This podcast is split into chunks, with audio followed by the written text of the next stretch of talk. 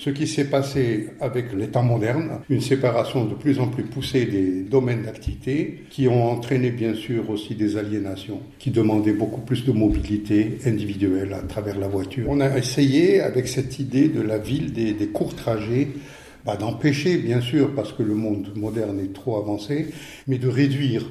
Ce mois-ci, on parle de notre mode de vie, de voiture, de travail, mais surtout de notre doux chez nous et de comment le rendre plus écologique. Vous écoutez Kikiriki, le podcast écologique franco-germanique, photovoltaïque, encore et toujours présenté par Karina Koran et Elisa Mchin. Générique.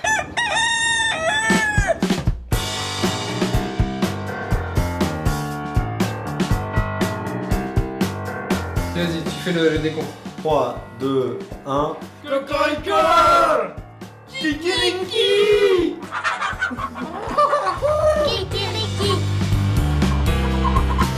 On vous emmène en Allemagne aujourd'hui pour une immersion dans un des écoquartiers les plus écolos du pays, mais pas l'un des plus récents.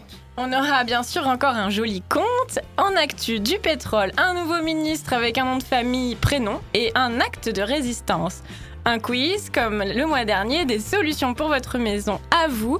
Et pour commenter le tout, Marc Domingos par téléphone, un invité qui se promène en Europe d'un éco-village à l'autre.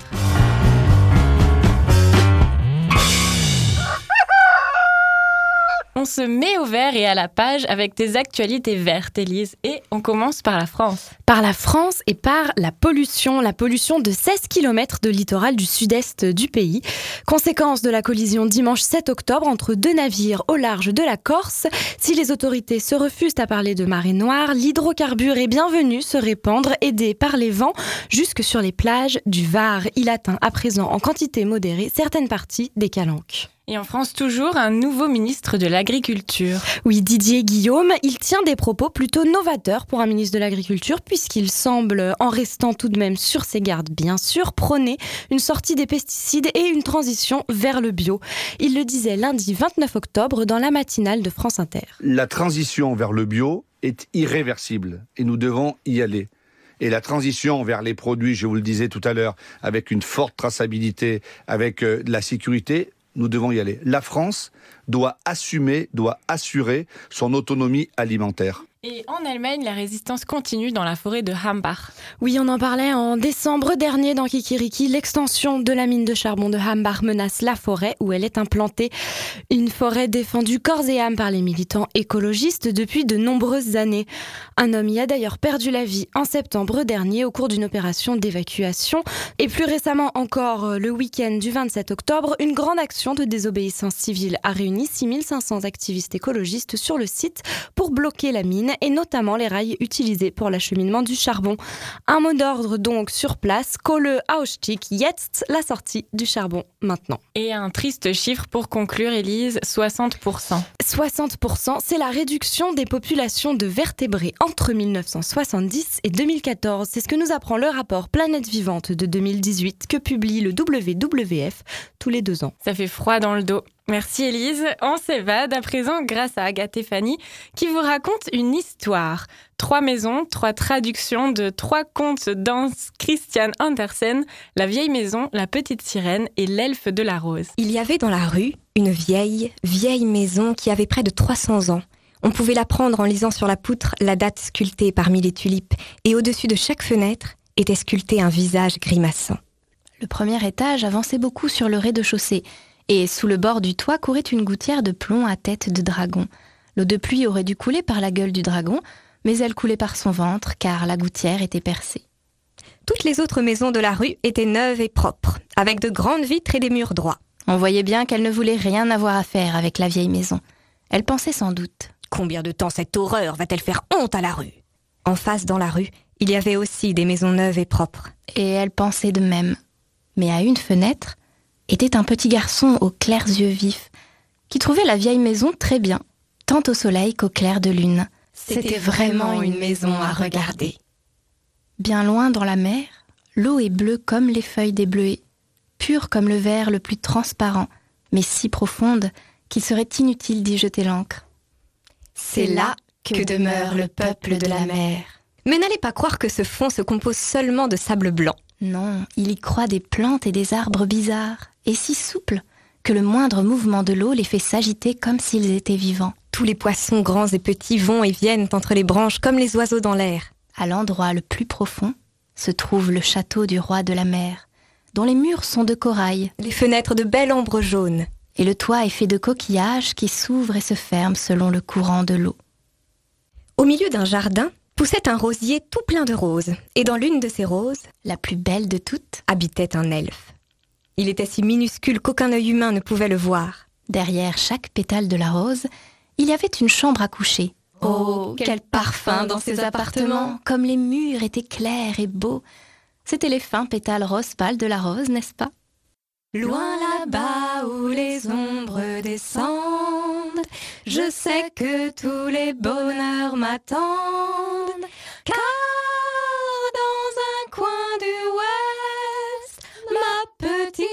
maison se perd dans le gris de l'horizon. Merci Agathe et Fanny de nous donner cette belle chair de poule. On rappelle le nom de votre association en forme de poire. Et maintenant, c'est l'heure, c'est l'heure, Karina. Du quiz Raphaël, est-ce que tu es prêt? Oui. Alors, première question, de quand date le premier bâtiment à énergie positive? C'est-à-dire, euh, l'énergie positive, ça veut dire qu'il produit plus d'énergie qu'il n'en consomme. De l'année où les soviétiques, britanniques et américains ont suspendu les essais nucléaires Ou de l'année de la création de Microsoft Ou de l'année zéro après Karina. Ça veut dire quoi l'année zéro après Karina?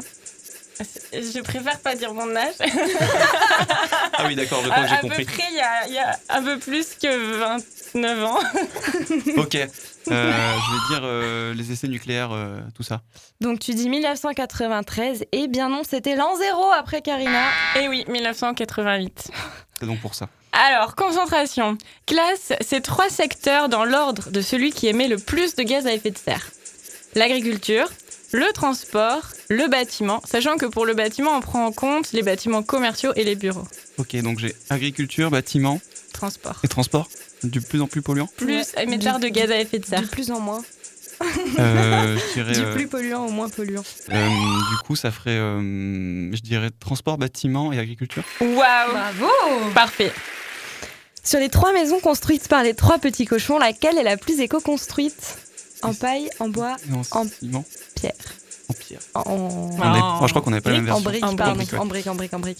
Euh, éco-construite. Euh... Eh ben, je dirais euh, pierre. Et celle en paille. Pourquoi, Karina?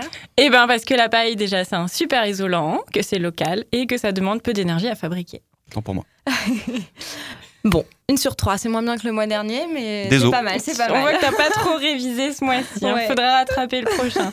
Je le promets. Allez, on enchaîne tout de suite avec euh, notre invité. Aujourd'hui, nous recevons euh, par téléphone, parce qu'il se trouve en Suède, Marc Domingos. C'est l'initiateur de l'éco-village Europe Tour. Il est proche euh, du Global Eco-Village Network, le réseau mondial des éco-villages, et voyage à travers toute l'Europe pour visiter ces drôles d'endroits. Très prochainement, il sortira un livre sur 100 communautés écologiques dans lesquelles il s'est rendu. Bonjour Marc. Bonjour. On va forcément commencer par la, la, la question euh, de base. C'est quoi un éco-village? Alors, un éco-village, donc il y a plusieurs définitions, mais simplement, c'est euh, une communauté de au moins cinq personnes qui vivent ensemble depuis euh, au moins un an et qui ont euh, le même objectif, c'est-à-dire de vivre une vie euh, plus écologique, plus en harmonie avec la nature, plus durable en fait. Et, euh, et après, quand on cherche un peu euh, sur la durabilité, on parle souvent de quatre dimensions qui sont euh, l'écologie, mais aussi le social, la culture et l'économie. Ces Voilà. quatre dimensions-là rentrent dans la définition de l'éco-village. Voilà, exactement. C'est donc des communautés qui euh, qui cherchent à développer en fait euh, ces, différentes euh, dimensions. Et là où on part sur un, groupe qui existe depuis un an, c'est parce qu'en fait il y a énormément de, de projets qui, qui malheureusement échouent pendant cette première année parce que bah, vivre en communauté c'est pas facile, ça, peut paraître euh, euh, un rêve, une utopie. Euh, bah, Il y, en a qui arrivent depuis. Il y a des communautés en Europe qui existent depuis plus de 40 ans, mais c'est sûr que ça demande un peu d'efforts et collectif et personnel. Par rapport aux éco-villages, c'est quoi qu'on retrouve en fait à chaque fois? J'imagine qu'il y a des constantes qui, qui font d'un éco-village ce qu'il est. Par exemple, peut-être la permaculture ou l'isolation. Il y, a, y, a, y a des choses comme ça? alors bah, la permaculture, oui, c'est une des pratiques les plus euh, qui se développent euh, de plus en plus, mais euh, bah, rapidement, on peut dire que, que ces communautés cherchent à être autonomes sur un maximum de choses. Donc l'alimentation, par exemple, ils essayent de consommer majoritairement leurs fruits, légumes, donc de façon locale. L'énergie aussi, ils essayent de, de, de, produire leur propre électricité, alors que ça soit par le solaire, l'éolien l'hydraulique, mais surtout euh, c'est essayer de, maintenir une espèce de, de cohésion sociale, euh, euh, de, favoriser la collaboration par rapport à la compétition, parce qu'au final c'est des communautés où on se retrouve à être pas juste amis, voisins, collègues ou membres de la même famille, mais c'est un peu tout en même temps. Donc ça forcément ça crée des moments de joie, des fois assez intenses, mais aussi des fois des, des, conflits. Euh, donc on est amené à, régler euh, de façon euh, un peu plus régulière, on va dire. Je sais pas pour, vos éditeurs, mais moi j'ai été, j'ai, enfin j'ai grandi à Paris et c'est là que j'ai commencé à, travailler également. Et, voilà, souvent dans les milieux professionnels, on a tendance à bah, ne pas avoir des relations très proche, on va dire, avec euh, avec euh, avec ses collègues. Il y a des espèces de barrières qui se mettent. Euh, or, en communauté, c'est bah, compliqué parce que bah, on se retrouve à prendre notre petit déjeuner ensemble, nos dîners, à partager des moments. et, et c'est ça qui vous a donné, c'est ça qui vous a donné envie de faire ce voyage, faire tomber ces barrières? Exactement, ouais. C'est voir un peu euh, bah, comment on arrive à vivre euh, autrement, euh, de façon plus vraie, peut-être plus authentique. Et aujourd'hui, du coup, vous habitez où? Et donc là, je viens de m'installer à Angsbacka, donc c'est une communauté en Suède, justement, qui développe beaucoup ses aspects sociaux et culturels. Donc c'est c'est pas facile tous les jours parce que bah, c'est la première fois que je reste aussi longtemps dans dans une communauté, donc je me retrouve confronté à, à bah, plein de choses positives, mais à d'autres un peu moins. C'est l'occasion de, travailler sur soi-même, de, voir. Euh, euh, voilà, l'avantage en fait d'être en communauté, je pense, c'est d'avoir un peu euh, des miroirs, donc des, gens à qui on peut s'identifier ou pas.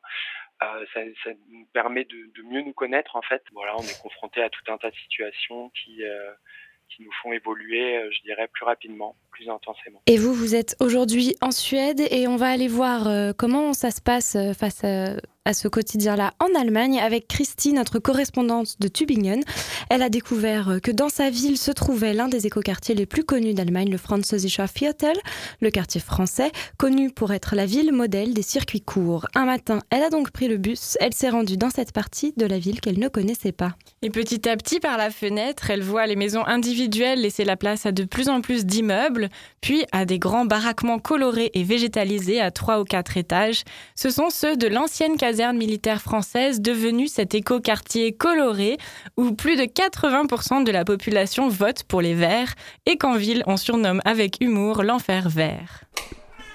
Voilà, là nous sommes dans l'atelier, dans la menuiserie, l'atelier de soudure, l'atelier pour les vélos. Okay. Alors partout il y a des vélos, ici ils sont en train de réparer. Cédric Bebush est un habitant de ce quartier et le président de l'association de ateliers du quartier. On est passe de rencontres et de bricolage communautaire. Si quelqu'un veut réparer une commode, il l'amène ici et puis on, on, la répare. Ça, c'est les ateliers ouverts. Il y a des ateliers d'un peu de tout. Des ateliers de communication non violente, des ateliers sur euh, l'écologie. On organise des sorties. Dans le bois, on est juste à quelques mètres de la forêt ici, des, des sorties pour, le, pour les oiseaux, pour les plantes, pour les champignons, pour un peu de tout. Maintenant, il y a un loup depuis quelques, jours. Il ne s'est pas encore prouvé, mais ça, c'est intéressant. On va voir ce qu'on va en faire de ce loup.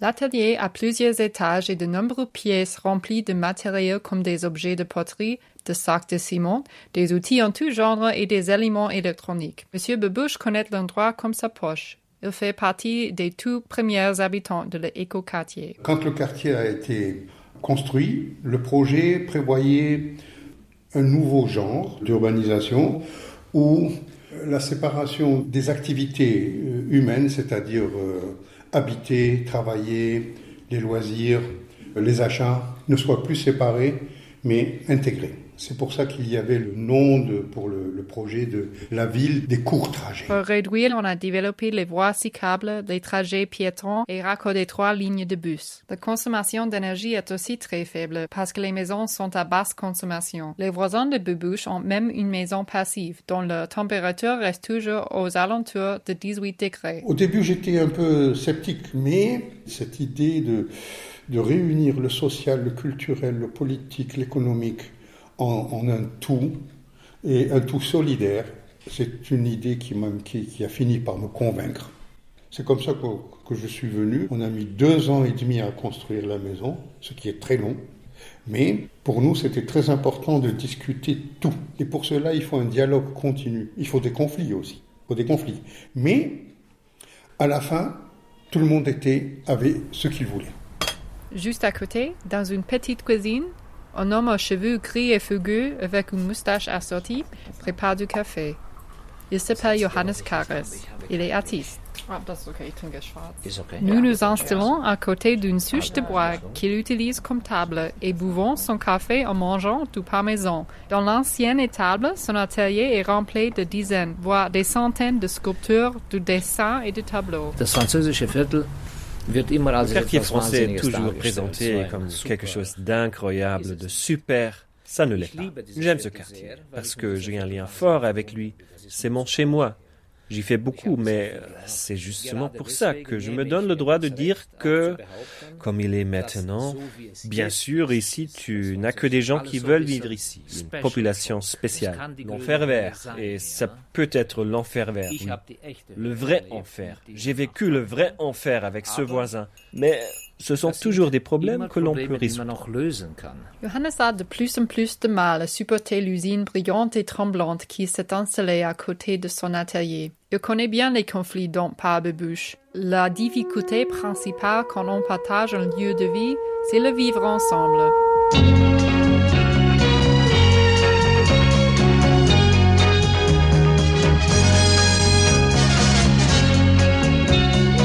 Au début, ce n'était pas un problème de tout. Au début, nous n'étions que des petits groupes. Tout le monde se connaissait et c'était une ambiance absolument euphorique, une ambiance révolutionnaire, pionnière. On avait l'impression qu'on allait vraiment changer le monde. On l'a d'ailleurs changé en partie. Chez nous, justement, avec cette communauté, ces ateliers, on se parle, on se rend visite, et les écuries sont le cœur du quartier. C'est pourquoi une usine et ses machines n'ont rien à faire dans ce concept.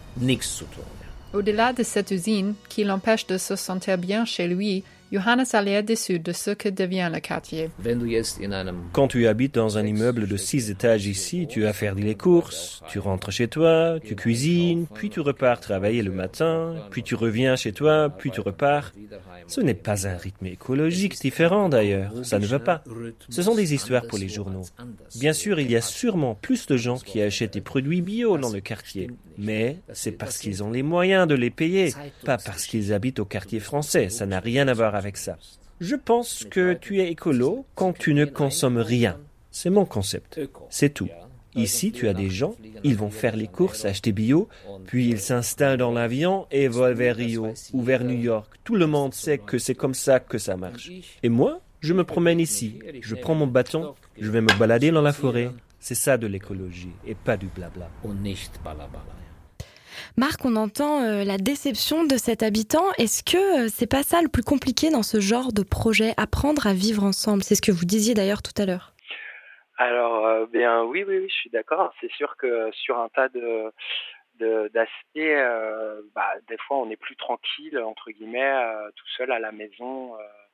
au moins on peut faire ce qu'on veut, de la façon qu'on veut, etc. Après, voilà, il faut faire le pour et le contre. Ça amène aussi souvent bah, beaucoup de solitude, de dépression en ville. Moi, j'aime bien cette expression de dire tout seul on va plus vite et ensemble on va plus loin. Vivre en communauté, c'est un peu ça, au lieu d'aller faire ses courses tout seul, se cuisiner pour soi-même. Euh, bah voilà, imaginez euh, un groupe de 10, 20, 50 personnes euh, qui cuisinent et qui font les, les, les, courses ensemble. Ça peut faire des choses meilleures, quoi. Il y a beaucoup de communautés qui échouent à cause de ça? Oui, oui, c'est bah, principalement pour ces raisons-là, euh, pour les, conflits en fait, que les communautés euh, échouent. Après, fort heureusement, il y a des communautés qui existent depuis euh, voilà assez longtemps et qui ont développé tout un tas d'outils pour bah, pour mieux vivre ensemble justement. donc ça, c'est une des, chances qu'on a avec le Global Village Network, c'est qu'il y a tous ces outils qui, se partagent et qui permettent les uns les autres d'avancer ensemble. Est-ce que vous, il y, a des, y a des points particuliers qui vous ont déçus bah là j'entendais le monsieur parler donc d'écologie. C'est vrai que voilà euh, en fait euh, par rapport à la consommation, c'est vrai qu'on se rend compte euh, en arrivant en communauté qu'il y a différents niveaux entre guillemets. par exemple parler du minimalisme, moi j'avais l'impression d'être déjà dans une démarche de voilà consommer moins, recycler, de essayer de pas trop acheter de choses nouvelles, plutôt favoriser euh, les choses de seconde main, etc. Et puis je me suis retrouvé donc à visiter des communautés qui étaient un peu plus euh, bah, à un autre niveau en fait. Et, là, on se rend compte que euh, bah, c'est difficile parfois d'évaluer à quelle dose on veut être, à quel point on veut être écolo entre guillemets. Est-ce que c'est ne plus prendre la voiture du tout? Est-ce que c'est essayer de prendre une fois par semaine? Voilà tout ça, ça, quand on est en groupe, euh, différentes énergies, différentes euh, habitudes, euh, donc ça, c'est souvent plus difficile de, de, se coordonner en fait en groupe. Dans mon HLM, c'est Renault qui chante l'habitat, pas forcément si écolo que ça.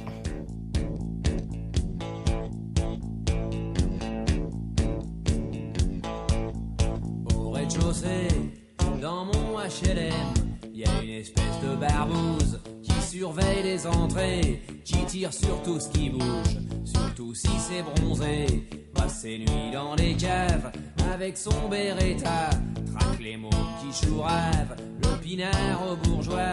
Il se recrée l'Indochine dans sa petite vie de peine cul. Sa femme sort pas de la cuisine, sinon Il est tellement givré que même dans la Légion, ont fini par le jeter. C'est vous dire s'il est con. Putain, ce qu'il est blême. Mon HLM et la montre du huitième. Le HLM. Au premier, dans mon HLM, y a jeune cas dynamique, costard en alpaga, celui qui a payé 20 briques, sont deux pièces plus loggia.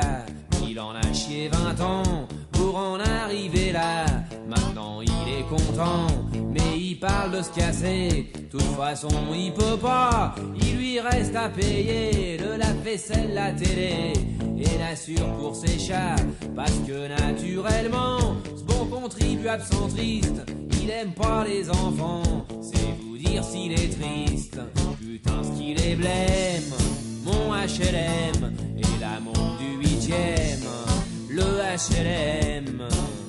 Au deuxième, dans mon HLM, y a une bande d'allumés qui vivent à 6 ou 8 dans 60 mètres carrés. Y a tout le temps de la musique, des anciens de 68. Y en a un qui est chômeur, y en a un qui est instit. Y en a une, c'est ma sœur. Ils vivent comme ça, relax. Y a des matelas par terre, les voisins sont furax. Ils font un boucan d'enfer, ils payent jamais leur loyer. Quand les huissiers déboulent, ils écrivent à Libé. C'est vous dire s'ils sont cool. Putain, ce qu'il est blême. Mon HLM et la montre du huitième. Le HLM. Au troisième, Kikiriki, c'est le son du coq d'après les Allemandes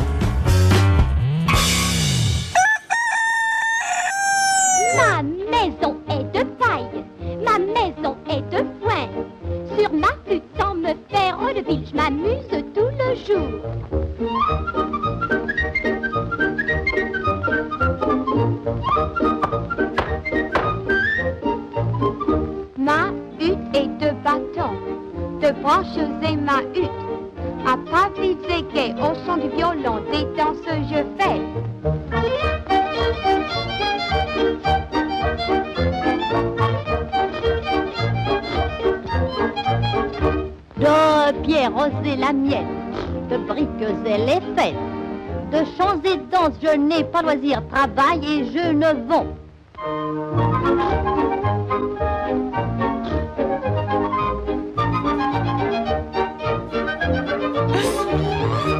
Trois petits cochons et ce retour en enfance. Et puis maintenant, on retourne dans le Französischer Viertel de Tübingen où chacun semble avoir sa propre vision de l'écologie, ce qui rend le vivre ensemble encore plus compliqué. Notre premier interlocuteur de tout à l'heure, Bibouche, est lui très satisfait de la durabilité du lieu. Et pour lui, c'est une grande, c'est en grande partie grâce à Feldkeller, l'architecte du projet. Chez Feldkeller, ce qu'il y a de génial, c'est que j'utilise très rarement le mot génial, mais là, c'est avec lui, c'est de prendre énormément en compte le côté non matériel, l'esprit. Aucun arbre, aucun arbre n'a été coupé, aucun bâtiment n'a été détruit. Ils ont été rénovés. Il a même laissé une partie de, des miradors parce que c'est une caserne. Il faut que les gens sachent c'était une caserne. Quand la caserne a été construite, c'était la cavalerie.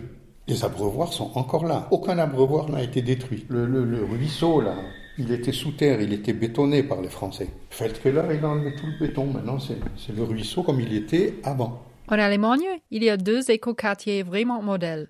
Le deuxième, c'est celui de Vauban, dans la ville de Freiburg, vers la frontière française. C'était d'ailleurs aussi une ancienne caserne militaire française. Vauban est connu pour ses maisons à énergie positive, qui produisent plus d'énergie qu'elles n'en consomment. Ce qui m'intrigue, c'est que les deux quartiers datent des années 90. On a discuté justement de ça. Pourquoi est-ce que ce modèle n'a pas fait école?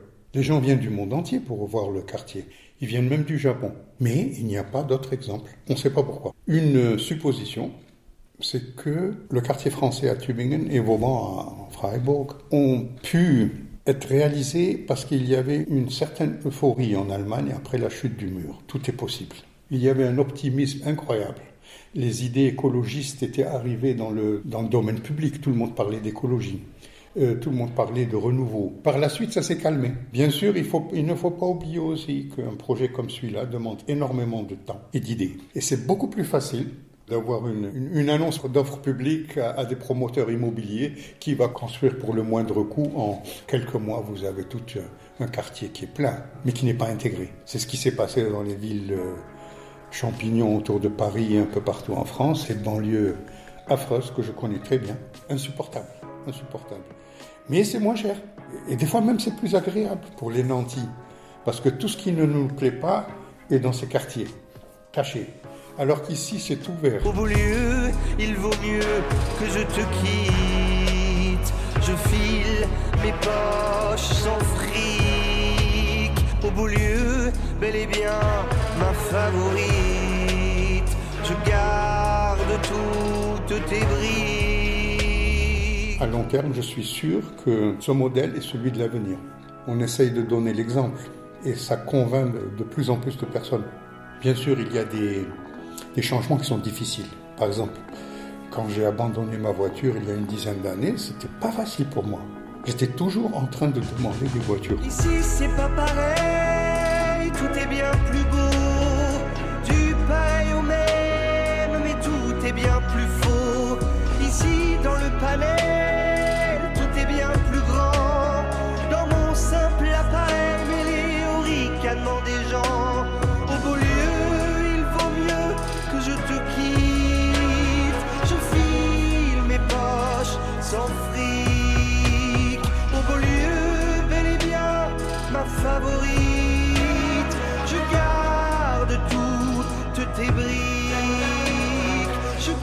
La transition, par exemple, aussi de ce qu'on fait régulièrement, euh, les échanges solidaires d'habits.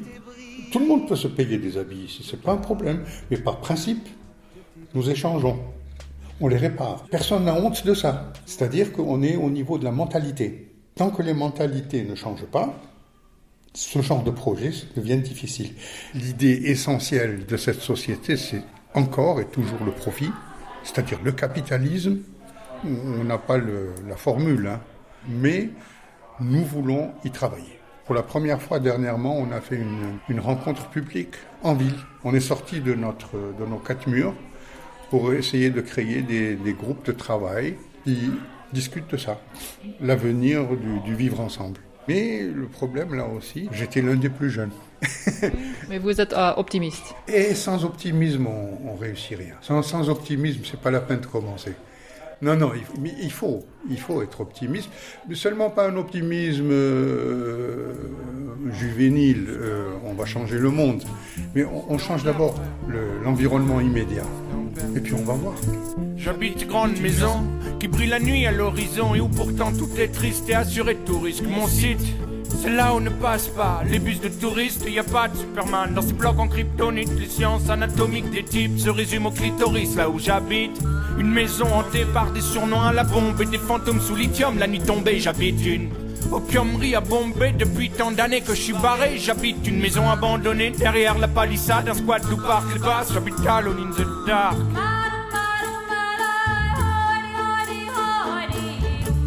Si on passait de l'éco-quartier à l'éco-village, Marc, quelle est la différence entre les deux concepts?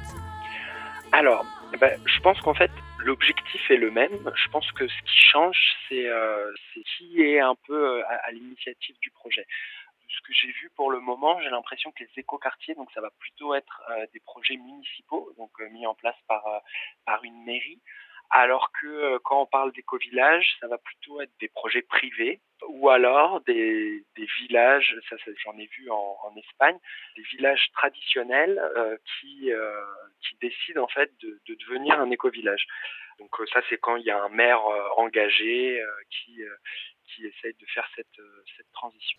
Et euh, à Vauban et là au, au quartier français, la particularité, c'est qu'à l'époque, en fait, c'est la mairie qui avait un lieu vide et donc euh, qui a décidé du projet, mais elle a proposé aux citoyens de se constituer en groupe d'habitants et eux-mêmes de, de proposer des, des plans avec un financement, une architecture. Donc c'était les citoyens en fait qui ont déterminé à quoi ça ressemblerait. Est-ce que peut-être que ce serait une partie de l'explication pourquoi est-ce qu'il n'y a plus aujourd'hui de projets aussi ambitieux? Parce qu'on n'inclurait plus assez les citoyens?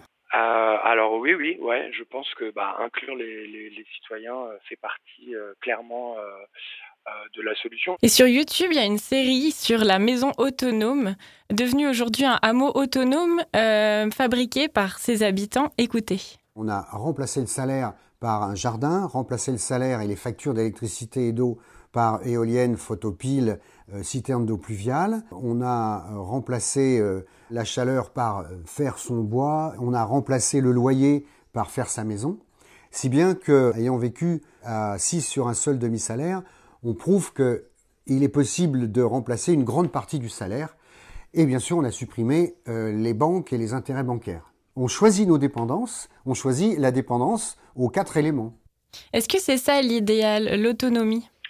Alors euh, oui, ouais, ouais. Euh, bah, écologiquement, en tout cas, euh, c'est sûr que plus on peut faire euh, de façon euh, locale euh, et nous-mêmes, c'est le plus efficace, ouais. Et euh, dans, cette maison autonome, du coup, les habitants ont fait énormément de travaux. Ils ont des panneaux solaires qui tournent pour être toujours euh, en face du soleil. Ils ont des toilettes sèches. Ils ont un jardin qui leur donne de quoi, de quoi se nourrir. Ils ont isolé.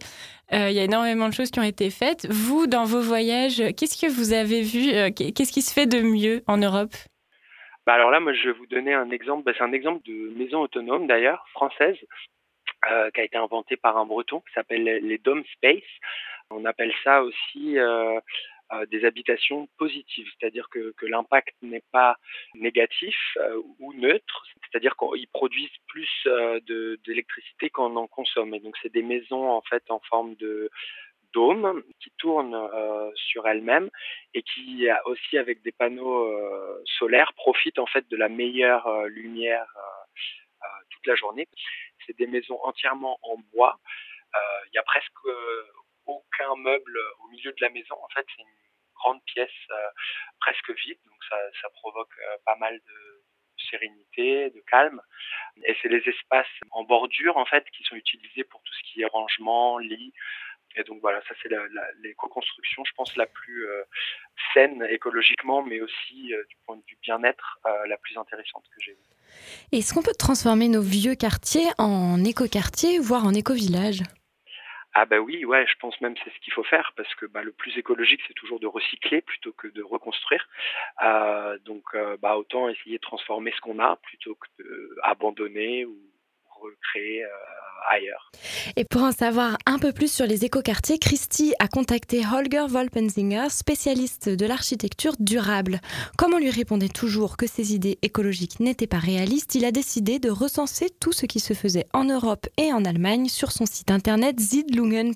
Et on y retrouve 250 écoquartiers allemands et 500 écoquartiers européens qui montrent non seulement que ces idées sont réalistes, mais surtout que ça marche. L'éco-construction, c'est quelque chose qu'il faut avoir vécu. Je suis déjà rentré dans certains bâtiments me disant Waouh, c'est quoi ça? Il faut l'avoir vécu. Je ne peux pas le raconter.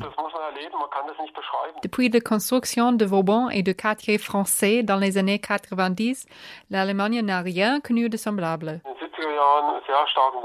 Dans les années 70, l'État a énormément soutenu la construction de logements, ce qui a créé de l'habitat bon marché. Ça s'est arrêté dans les années 90. Une entreprise de construction cotée en bourse veut générer le plus de profit possible pour satisfaire les actionnaires. La production doit toujours marcher, comme une production à la chaîne qui tournerait 24 heures sur 24, et on n'a pas vraiment envie de modifier les standards. On veut vendre ce que l'on produit.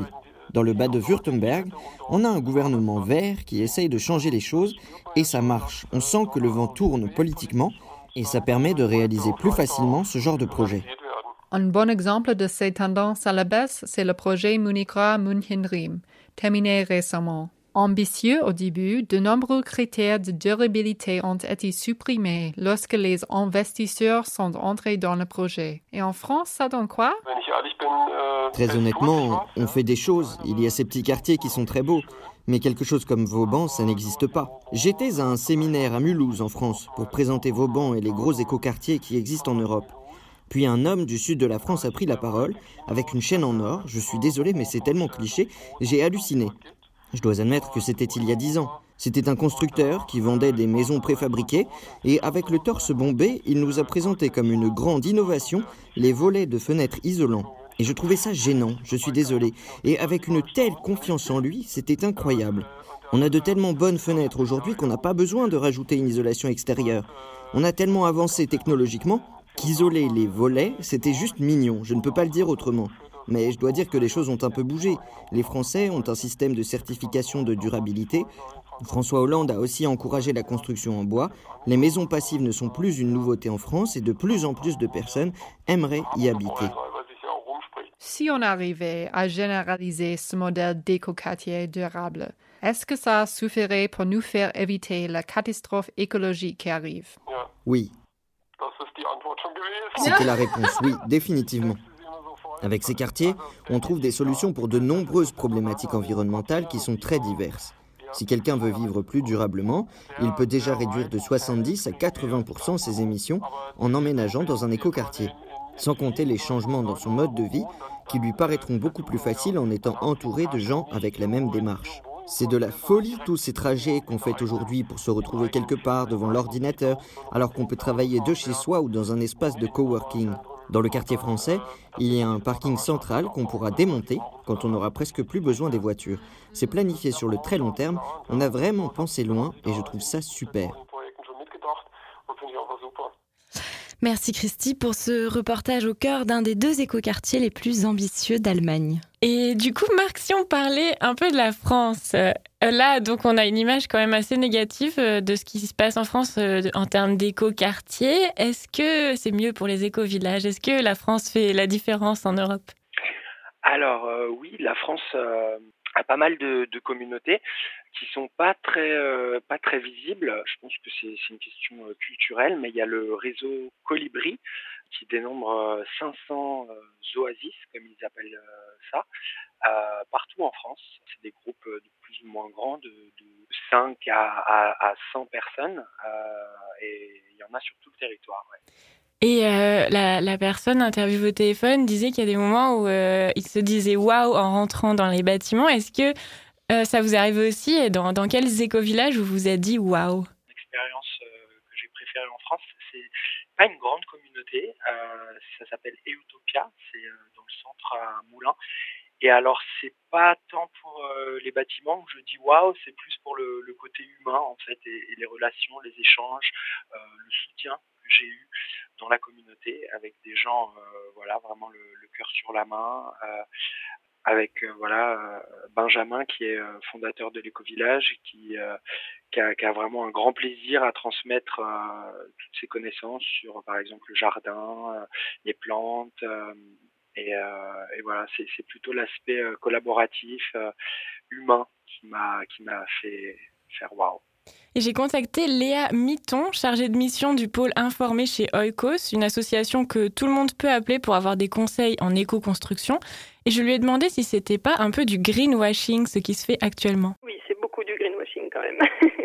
en tout cas, tous ceux qui sont faits euh, avec des matériaux conventionnels, c'est sûr qu'on on nous dit voilà, on va installer des panneaux solaires qui rattraperont euh, les dépenses qui ont été faites pour la construction. Mais en gros, c'est juste cache-misère, quoi. Si dès le début, on peut euh, dépenser moins d'énergie à la construction, euh, pourquoi s'en priver, quoi. Donc Léa me dit que le label éco-quartier n'oblige même pas d'utiliser des éco-matériaux ou des matériaux locaux. On ne prend donc pas en compte la chaîne de production, polluante, elle, de tous les matériaux. Est-ce que c'est le cas dans les éco-villages? Alors non, voilà, c'est là euh, qu'est la différence. En fait, le fait que ça soit privé, je pense que ça donne une. Euh, enfin, on va trouver plutôt des écovillages privés. Je pense que ça donne un peu plus de liberté. Euh, les gens peuvent aller plus loin en fait dans leur démarche écologique. C'est pas 100% euh, complètement naturel et local, mais en tout cas, dans il y a certains écovillages qui se rapprochent, je pense beaucoup plus de ça que les écoquartiers qui doivent respecter voilà tout un nombre de lois qui sont complètement ben, un peu daté aujourd'hui et qui empêche en fait euh, cette dimension écologique euh, de, de, fleurir complètement. On part à présent dans le quartier de Zido, le rappeur allemand Sontiekar, Mindblock. Ich hab mir die letzten zwei Juice geklaut. Und auf den CDs waren so Tracks drauf, die hießen Mein Block, Blumentop und Heckler und Koch. mein Block, mein Block, mein Block. Und nicht Blumentop, sein Block. Yeah, mein Block, mein Block, mein Block. Und nicht Heckler und Koch sein Block, yeah. Du in deinem Einfamilienhaus lass mich aus, weil du denkst, du hast alles, was du brauchst. Doch im MV scheint mir die Sonne aus dem Arsch. In meinem Block weiß es jeder, wir sind Stars. Hier krieg ich alles, ich muss hier nicht mal weg. Hier hab ich Drogen, Freunde und Sex. Die Bullen können kommen, doch jeder weiß Bescheid. Aber keiner hat was gesehen, also können sie wieder gehen. Okay, ich muss gestehen, hier ist es dreckig wie ne. Doch ich weiß, das wird schon wieder mit ein bisschen Spucke. Mein schöner weißer Plattenbau wird langsam grau drauf geschissen. Ich werd auch alt und grau im MV. Meine Stadt, mein Bezirk, mein Viertel, meine Gegend, meine Straße, mein Zuhause, mein Block. Meine Gedanken, mein Herz, mein Leben, meine Welt reicht vom ersten bis zum 16. Stock. Meine Stadt, mein Bezirk, mein Viertel, meine Gegend, meine Straße, mein Zuhause, mein Block. Meine Gedanken, mein Herz, mein Leben, meine Welt reicht vom ersten bis zum 16. Stock. Der Typ aus dem ersten war früher mal Rausschmeißer. Seitdem er aus dem Knast ist, ist er unser Hausmeister. Er ist oft bei der aus dem zweiten. Jetzt verkauft sie Fotos von ihm much. Der Fetischist aus dem fünften kauft sie gerne. Er sagt, sehen aus wie kleine Sterne. Obwohl die von dem Schwulen aus dem elften immer aussieht, als wenn man den gerade frisch rauszieht. Und davon singe ich dir ein Lied, du kannst es kaufen. Wie die Sektenfans aus dem neunten, die immer drauf sind. Genauso wie der Junkie aus dem vierten, der zum Frühstück erstmal zehn Bier trinkt. Meine Stadt, mein Bezirk, mein Viertel, meine Gegend, meine Straße, mein Zuhause, mein Block. Meine Gedanken, mein Herz, mein Leben, meine Welt reicht vom ersten bis zum 16. Stock. Meine Stadt, mein Bezirk, mein Viertel, meine Gegend, meine Straße, mein Zuhause, mein Block. Meine Gedanken, mein Herz, mein Leben, meine Welt reicht vom ersten bis zum 16. Stock. Ah.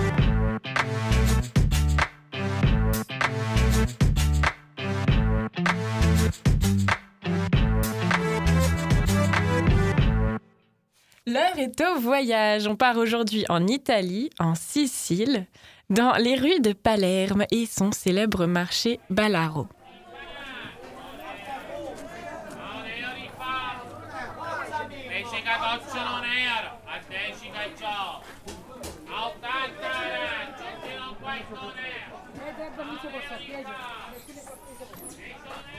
Se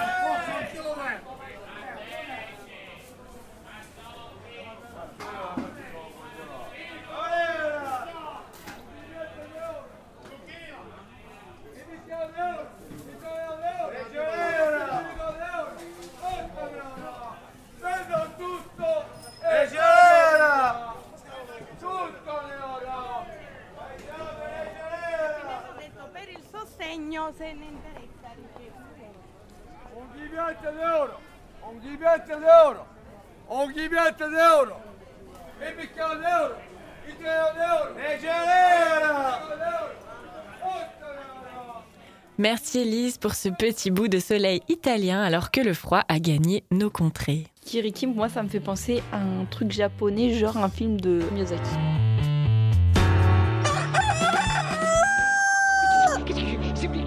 Oh, un monstre Au secours Un monstre Un monstre chez moi Au secours À moi Oh là là Un monstre un, un monstre, Dodo Dans ma jolie maison Encore ce dodo. Ma pauvre petite Allons du calme, ce n'est peut-être pas aussi grave que ça. Évitons de nous affoler. Toit de chambre, mais mignon petit mur. Oh, le voilà Tonnerre C'était un extrait d'Alice au pays des merveilles tout simplement. Et Karina, comme tous les mois, tu nous fais une sacrée recherche, presque une investigation pour trouver des solutions. Et ce mois-ci, tranquille, tu délègues. Vous avez intérêt à trouver une solution vite fait, hein Sinon il va y avoir de la viande sur les murs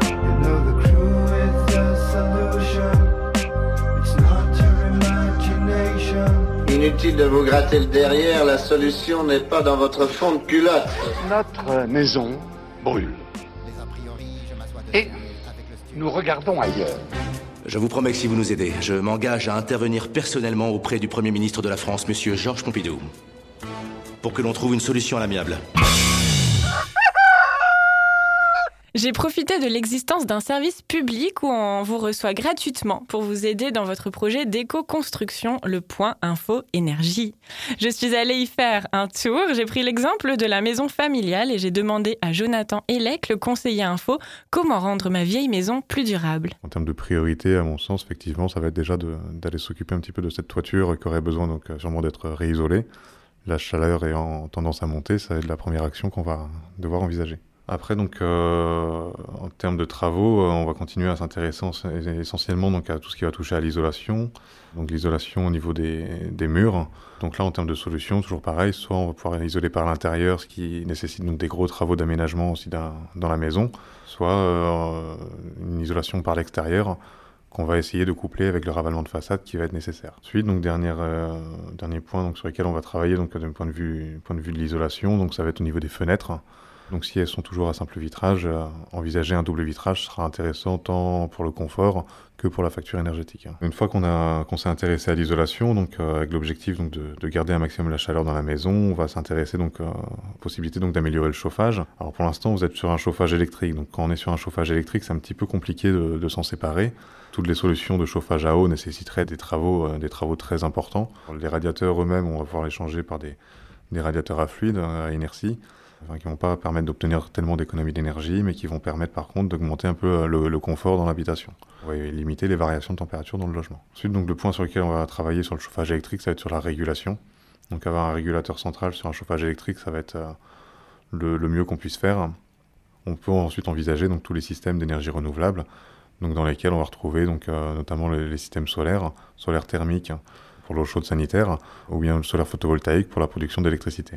Pour les locataires, c'est plus compliqué. Jonathan conseille de choisir des appareils basse consommation, de changer ses ampoules par des LED, de rajouter des économiseurs d'eau sur les robinets et des multiprises pour éteindre les appareils en veille. Alors Marc, que pensez-vous de ces conseils et quoi rajouter? Alors bah ouais, ouais je pense que c'est des, très bons conseils. Après bah, souvent je pense qui, ce qui fait la différence en communauté, c'est qu'on partage un certain nombre euh, de choses. Donc c'est-à-dire euh, on va pas avoir une machine à laver par famille, mais une machine à laver euh, bah, qu'on partage en fait. Euh, pareil pour euh, tout un tas de, biens de consommation, le fait de se nourrir aussi donc localement et de passer à une, alimentation végétarienne voire végane je pense que ça ça fait la différence aussi très rapidement le covoiturage voilà je pense que c'est vraiment la, la consommation quoi Euh, essayer de, de revenir vraiment à l'essentiel Et j'ai aussi demandé à Jonathan s'il était envisageable de rendre ma vieille maison totalement autonome. Techniquement, euh, oui, c'est envisageable. Euh, Il y a des maisons qui le sont déjà, euh, principalement des maisons qui sont coupées du réseau électrique. Est-ce que c'est réellement souhaitable? Par contre, j'en suis pas forcément sûr. Euh, parce que euh, pour être complètement autonome en énergie, il va falloir donc envisager euh, l'installation de, de batteries qui permettront donc de stocker l'électricité la journée pour être réutilisée le soir. Ces batteries, elles peuvent aussi influer sur le, le coût de l'installation et sur euh, la performance environnementale de l'installation, parce que ces batteries vont avoir une durée de vie euh, plus, plus courtes que, que les panneaux photovoltaïques et devront être remplacées. Ça, Karina, c'est particulièrement intéressant. Bah oui, euh, du coup, est-ce que c'est pas plus écolo de justement rester dans le réseau avec un fournisseur d'électricité renouvelable pour que les installations restent à grande échelle, donc avec une plus grande performance et polluent moins? Il y a beaucoup de de communautés qui essaient de, faire des recherches parce que c'est vrai que ces, batteries euh, utilisées dans les panneaux solaires euh, n'ont pas du tout un, bon impact. Donc c'est pour ça qu'il y a des communautés qui font le choix de, bah, comme vous dites, rester connectés euh, au système et de choisir euh, l'option renouvelable. Après, euh, c'est pas toujours possible, voilà, parce que ce qu'il faut savoir, c'est que la plupart des, des éco-villages sont dans des milieux euh, ruraux, euh, et donc parfois c'est plus simple euh, de, bah, de, créer son propre système que de se connecter à un système euh, qui est trop loin ou trop cher ou trop compliqué. Après, euh, est-ce que vous personnellement vous avez un avis sur la question? Moi, je dirais ça dépend toujours du contexte en fait. J'ai pas de réponse euh, qui, qui, qui soit qui soit valable pour pour tous les cas. Euh, il faut étudier la situation en fait. Si on va s'installer euh, voilà loin dans une montagne et, mmh. et que euh, le, le, le, coût de faire installer une ligne, etc. Bah, dans ce cas-là, je pense que la situation panneau solaire, production d'énergie locale me paraît plus adaptée. Par contre, si on est déjà, si on occupe un terrain qui est déjà relié, euh, dans ce cas-là, voilà, c'est ça partie de, de l'idée de, de, recycler, quoi, euh, qui, qui, est mieux que de reconstruire. Et donc dans ce cas-là, voilà. Mais en n'oubliant pas de souscrire à, à l'option renouvelable. Euh, voilà. Peut arrêter le, le nucléaire quand même petit à petit, ça serait bien. Et Julien Vidal vient de nous rejoindre dans le studio. Salut Julien. Salut.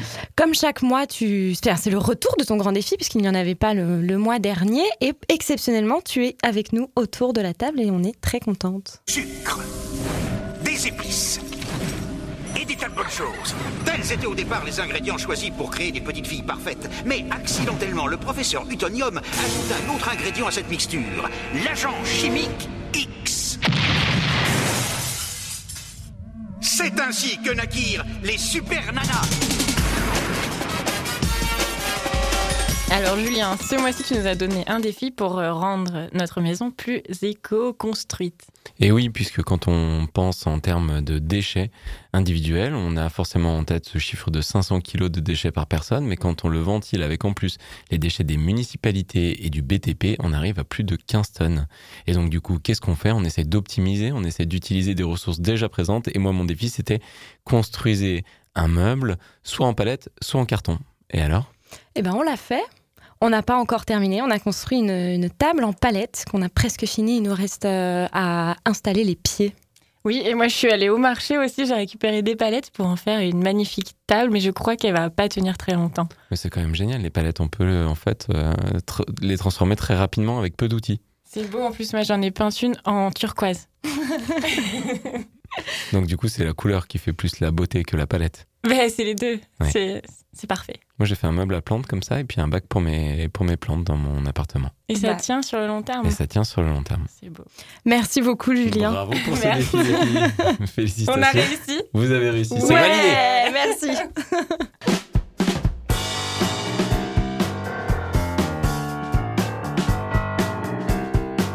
Karina et Elise sont partis. J'en profite pour remercier tout le monde. Merci à Christy pour son super reportage, à Louis Belin pour euh, sa belle et douce voix, à Johannes pour ses incroyables talents d'acteur, à Julien, Julien Vidal pour les intimes, pour ses défis toujours plus difficiles, à Fanny et Agathe de l'association En forme de poire qui nous font toujours autant rêver, et au beau, au seul, au, à l'unique, au grand, à l'extraordinaire Raphaël, Raphaël Belon, Belon, fidèle au poste à la technique. Suivez-nous sur les réseaux sociaux, commentez, partagez Kikiriki le podcast, K-I-K-E-R-I-K-I.